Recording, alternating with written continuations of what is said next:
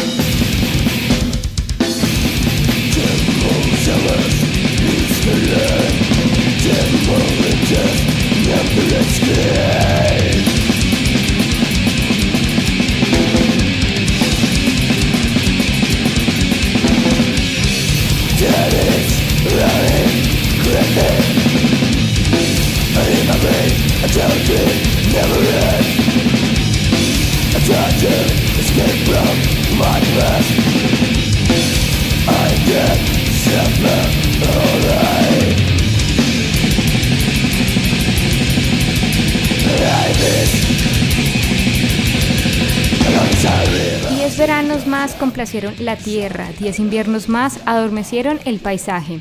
El tiempo corre muy rápido, pero en mi cerebro un sueño terrible nunca termina. Intento escapar de mi pasado, pero estoy condenada a sufrir toda una vida. La vida es un río largo y silencioso. Jorge, ¿cómo estás? ¿Cómo te ha ido? Cuéntanos qué nos traes para hoy en esta favorita de Paroxis Histérica. Hola Karen, ¿cómo estás? Yo me encuentro muy bien, pero de nuevo impactado, ¿no? Cada vez que escuchamos esta, este inicio de la canción estamos algo sorprendidos, ¿no, Karen? Es, es escucharlo y, y, retomar algo muy especial que fue para nosotros ese especial que hicimos, ¿no? Karen, que pertenecía, ¿me recuerdas la temporada, si no estoy mal? La cuarta temporada, episodio especial. Y bueno, especialmente hoy les traemos esta canción que como tú decías es Life is Along a Silent River, la segunda canción de este disco que habla específicamente de la vida de una chica que en este momento de, del disco, siendo la segunda canción, está en una transición, ¿no? Karen, cuéntanos un poco, digamos, cuál es la transición que estaba viviendo en este momento. Pues es que es un disco muy complejo. Yo intento entenderlo así. Tú me, tú me puedes ahí eh, también argumentar o decirme algo al, al, respecto. Y es que es un disco que involucra varios problem varias problemáticas sociales muy complicadas de las que a veces las bandas de metal no se atreven a hablar. Pero bueno, Atrocity sí lo hizo. En este caso habla de un tema de discriminación, de sufrimiento, de ansiedad, de dolor de una menor de edad que fue abusada sexualmente y que está en ese momento de no comprender, de culpabilizarse, de sentir angustia por lo que le pasó y precisamente no ha llegado a experimentar otros problemas más graves de los que nos va a hablar la banda y en los que tema a tema nos van a venir siendo muy enfáticos en hablar de drogadicción, abuso sexual, abuso del alcohol, violencia de género, prostitución y explotación sexual infantil. Entonces es una transición porque no hemos llegado a esos temas tan complejos, pero ya vamos para allá, ¿no, Jorge? Que es lo que viene en este disco. Claro que sí, Karen, y es que bueno, otra vez nos encontramos con esas fechas del death metal, ¿no? Las fechas donde grandes bandas se atrevían a hablar sobre temas que socialmente eran un tabú, ¿no? Bueno, y que, y que no, harí, no hacían parte, digamos, del, del tradicional género. Eh, recordamos a Chuck Schuldiner también cuando nos hablaba de sobre lo importante y lo monstruoso de la sociedad, más allá del gore por hacer gore. Aquí nos encontramos un álbum increíble que como curiosidad precisamente vuelve a estar dentro de las producciones de Scott Burns y de Morris Sound en Tampa, Florida, ¿no? Este estudio ha sido increíble para encontrar este sonido y para verlo pulido y creo que es un sonido que hasta ahora, digamos, las generaciones del metal que no tuvimos la oportunidad de escucharlo lo estamos redescubriendo, ¿no? Karen, no sé qué bandas se te vienen a la cabeza cada vez que escuchamos a Morris Sound y Tampa, Florida y bueno, ¿qué más? Precisamente todo este conjunto de bandas que has nombrado, Atheist, Death, y hablas precisamente de Scott Burns también, ¿no? Que es, fue crucial también para que esa escena del death metal de Florida se dinamizara y tuviera unos niveles de calidad muy altos, ¿no? Sí, Karen, y precisamente aquí ya llegamos a uno de los temas que creo que son primordiales de esta canción y es el abrebocas. Y es, bueno, en medio de todo, tal vez lo que se trata un poco de, de, sacar a la luz es, esta niña está encerrada, tiene un problema, pero ¿por qué no lo denuncian? ¿no? Un poco también de la gente diciendo, ¿qué le pasa a esta boba? O sea, ¿por qué no cuenta lo que tiene, no? Y creo que ese es un problema muy clave y, y que quisiéramos posicionar en este momento cuando hablamos de lo que pasó en la primera canción del disco, ¿no? Que ya hace alusión a la violación.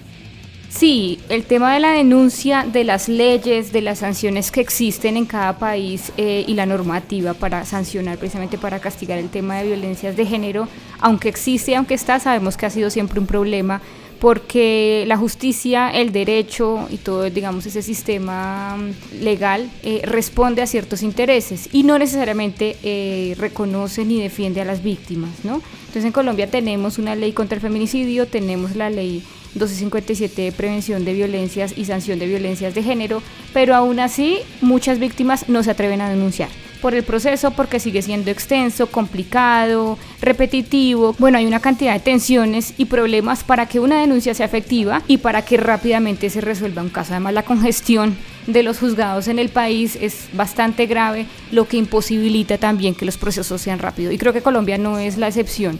Hay países donde seguramente funcionará mejor, pero siento, Jorge, que este tema de las violencias contra las mujeres, contra las poblaciones diversas, sigue generando tensiones y problemáticas a nivel jurídico y a nivel de denuncia. Sí, Karen, y es que aquí precisamente estamos hablando de dos temas muy importantes, ¿no? El primero que podría ser hablar del goce efectivo de los derechos de las mujeres en Colombia y también el acceso a la justicia y, y, al, y el acceso a un debido proceso, ¿no? Y déjame contarte que Colombia, como tú decías, no es la excepción pero hay organizaciones que se han atrevido a hablar sobre la importancia de la denuncia en medio, digamos, de esta situación de impunidad que vive Colombia, ¿no? Hoy traíamos especialmente a una organización que tuve la oportunidad de conocer y era una organización que se encargaba de poder llevar ese sentimiento de dolor de la violación a través de la construcción de estos tambores que se hacían, digamos, por así decirlo, a punta del dolor de todo lo que tenían guardado y de lo que no pudieron decir en su momento por amenazas, por este conflicto armado que también persigue a las personas que denuncian que persigue a las mujeres que denuncian una violación sexual. Y estamos hablando de las tamboreras del Cauca, ¿no? Una organización bastante reconocida en el país que tiene digamos como fin también trabajar y promover para defender los derechos integrales de las mujeres y niñas víctimas del conflicto armado y como les decía ese acompañamiento se da no solo digamos desde lo psicosocial sino también desde un ejercicio artístico que creo que vale mucho la pena rescatarlo en un país en donde tal vez sean formas de hacerle lucha a la imposibilidad de denunciar ¿no? y es que esta situación es una situación para mí que Atrocity transmite de una forma muy visionaria ¿no? porque estamos hablando de un disco en los 90, no sé qué pienses, pero yo lo veo muy cercano, muy próximo a nuestra realidad. Sí, yo siento que es vigente, más que visionario como tú lo dices, yo siento que el problema sigue siendo tan grave y tan complicado que es vigente desafortunadamente, no solo la canción que escogimos eh, para esta favorita, sino todo el disco. Entonces eso debería llamarnos más la atención, que sigue siendo un problema preocupante los feminicidios no ceden, las cifras están bastante altas en Colombia, en México. Eh, mira la situación política también que, están, que está atravesando Argentina. Entonces creo que también es un llamado de atención para nosotros, para nosotras, para cuestionar precisamente por qué si un disco como esto surge en los noventas, en una escena, bueno, de la que ya hemos hablado, pero lo escuchamos hoy a 2024, es perfectamente vigente para explicar o para describir la situación de la violencia contra las mujeres. Eso es lo preocupante. Y que el disco lo hayan hecho hombres, ¿no? Que también me parece un punto muy interesante del que también hemos hablado pues aquí en, en Paroxis Histérica, pero llama bastante la atención. Quería preguntarte, Jorge, por las tamboreras del Cauca, porque me parece que también es un ejercicio muy interesante desde el aprendizaje eh, de la interpretación del instrumento. Ellas seguramente en ese proceso de aprender, o no sé si ya tenían esa formación musical, porque entiendo que es un proceso más de sanar y de encontrarse entre ellas para hablar y para tejer, digamos, una manera de sanar esas heridas por violencias, como fue también ese proceso, si lo conoces, de aprendizaje de la interpretación pues de los tambores, de la percusión, ¿no? Porque me parece muy chévere eso, que tiene como una triple función la expresión artística y musical, que es sanar unas heridas, juntar a un grupo de personas, hacer que se encuentren con un propósito y aprender además a interpretar un instrumento. Entonces me parece muy, muy positivo eso. Sí, Karen, y no solamente, eh, digamos, el interpretar un instrumento, sino el hacer el instrumento, el diseñarlo, porque una de las características que tiene la organización es que ellas diseñan los tambores recuerdo mucho las palabras de, muchas de las, de las víctimas que hacen parte de este ejercicio, que nos comentaban específicamente, bueno, después digamos de, de considerarse también sobrevivientes a este dolor, que el apretar los cueros del tambor y sentir la sangre que salía de sus manos al apretar el, tambor era también a su vez un ejercicio catártico en donde ellas podían expresar todo ese dolor de como lo que te comentaba el silencio a través de, de, apretar el cuero de sentir como las cuerdas rozaban con las manos y sacaban esa sangre, pero ellas decían muchas veces que estaban sacando el dolor de, lo que tenían guardado por más de 20, 30 años y que jamás denunciaron, ¿no?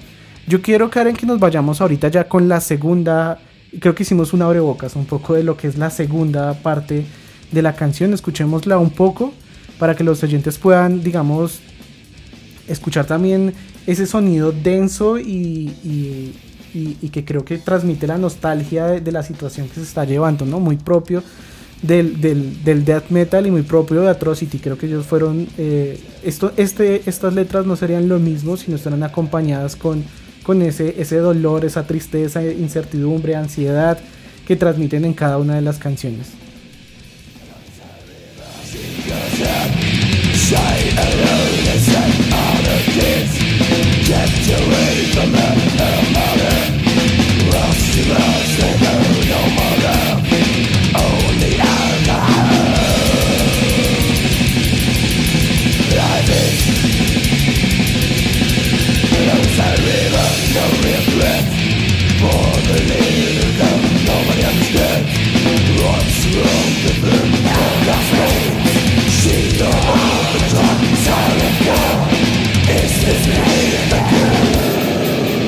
Bueno, y estábamos escuchando esta segunda estrofa y digamos para los oyentes dice más o menos así, ella crece tímida, sola y triste, otros niños alejados de ella.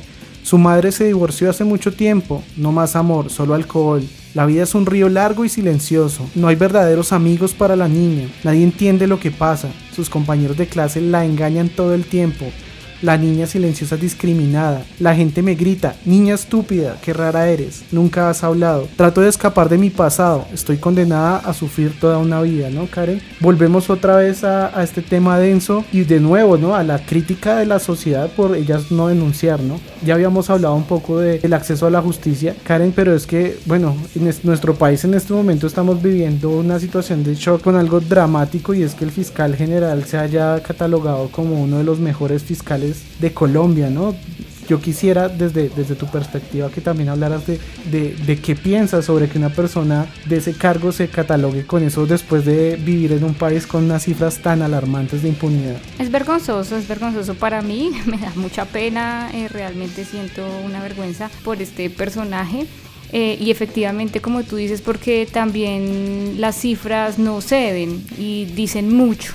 Y pues claro, cuando hablamos en términos de números y de cifras, en cierto modo desconocemos un poco también esa perspectiva humana, pero en el caso de la violencia sexual es muy preocupante. Entonces si alguien declara que es el mejor en un cargo, en una institución, en donde no se está haciendo un trabajo, digamos, más fuerte o más expedito por eliminar y prevenir las violencias de género, creo que es una vergüenza, no debería haberlo hecho. Y es que bueno, precisamente esto que hablamos lo reducimos con una de las, de las frases que dice la Corporación Excelencia en la Justicia. Dice, si la Fiscalía presenta una acusación y no gana, es un fracaso. La Fiscalía actúa como abogado de la sociedad. Esto creo que es contundente, ¿no? Y de nuevo nos invita a hacer una reflexión por lo duro que le damos a una persona cuando no denuncia un hecho como, como la violencia sexual, ¿no? Sí, y mira que en la canción de Atrocity y en lo que leíste eh, hay un sentimiento muy fuerte de soledad, de abandono, o sea, esta niña ha experimentado un asunto, un problema de violencia sexual y, pues además de ese problema está sola, no tiene a nadie porque hay un entorno que la excluye, que la margina precisamente las víctimas que deben ser acompañadas y digamos eh, orientadas en ese proceso al tener cero garantías legales, al no tener la posibilidad de una defensa, pues también quedan completamente solas, ¿no? Si no es por las organizaciones de la sociedad civil, el movimiento social que acompaña, realmente también quedan desprotegidas frente a una institución que no cumple con su función de acompañar a estas personas víctimas, ¿no?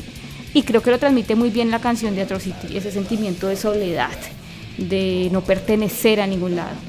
Sí, tal cual, y estamos hablando precisamente de que es la misma sociedad civil, como tú has dicho, la que se encarga de buscar esos elementos para, no sé, hacer incidencia, para buscar la justicia en el país, para buscar medios de reparación y sobre todo para que haya verdad en el país, ¿no? Entonces creo que, bueno, esta es una reflexión que, que, queríamos dejarles a partir de esta canción y como última reflexión también viene lo que invitamos de nuevo que escuchen en el álbum, ¿no? Lo que tú ya mencionabas, lo que desencadena el efecto de no poder soltar, de una sociedad que revictimiza y es, bueno, en este caso las drogas, ¿no? Pero las tamboreras nos hablaban de, no sé, eh, dificultades para poder tener una relación familiar, para poder estar con los esposos, poder generar una nueva familia por esa desconfianza y por ese miedo. También el temas de transmisión sexual, de enfermedades, cosas que son bastante delicadas.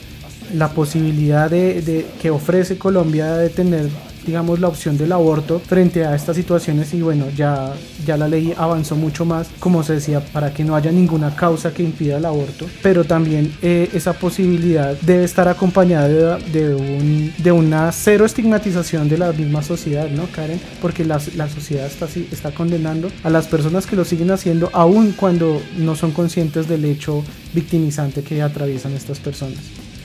Sí, y precisamente creo que esa experiencia que tú traes de las tamboreras del Cauca es fundamental para comprender cómo esa experiencia es eh, una referencia de reparación, ¿no? Entre ellas, entre el movimiento social y pasa lo contrario precisamente a lo que nos dice el disco de Atrocity, que también es un punto de vista muy interesante porque es cuando todo sale mal pero mira cómo este ejemplo nos muestra que puede salir muy bien. Claro, pese a todo lo que tú dices, los problemas que en la salud mental quedan, se puede reparar de alguna manera un hecho de violencia, como el que le ocurrió a estas mujeres del Cauca. Sí, Karen, sobre todo cuando no hay un acompañamiento del Estado y cuando también, por ejemplo, las cifras de la ley 1448 pues no son para nada alentadoras frente a, a la necesidad de reparación que tienen las víctimas en Colombia. Y bueno, Karen, también hace falta esa empatía, yo creo que viene siendo la conclusión final que podríamos dar y esa como tú dices esa empatía frente al hecho victimizante muchas veces surge específicamente de la persona que también vivió un hecho parecido. Lo que pasa en el caso de las tamboreras del Cauca y de muchas organizaciones de la sociedad civil aquí en Colombia, pero que también pasa en el álbum, ¿no? Cuando el mejor amigo de ella, un adicto a la heroína, es quien la invita a, rehabilitarse y le dice que resista hasta el final porque él ya no aguanta más, ¿no? Entonces, bueno, de nuevo está la invitación, Karen, eh, para que vuelvan a escuchar este discazo y que de nuevo, pues, cuando estemos frente a, a, una situación de estas, yo creo que es difícil saber cómo manejarlo, pero por lo menos sí ser consciente que para esa persona contarnos lo que nos está contando no es nada fácil. Y ojalá esperemos que también las instituciones en Latinoamérica y en el mundo sean conscientes de que esa persona les está contando algo muy importante, muy triste que les pasó, muy grave que les pasó en la vida y que se debe tomar con la seriedad, no para que fiscales vengan y se jacten de cifras que son totalmente falsas, ¿no, Karen? Toda la razón, nos falta también un poco más de empatía y prevención para saber eh, cómo abordar estas temáticas por si las escuchamos o alguien cercano las experimenta. En las voces Jorge Cáceres y Karen Ortiz y esto fue la favorita de Paroxis Histérica. Never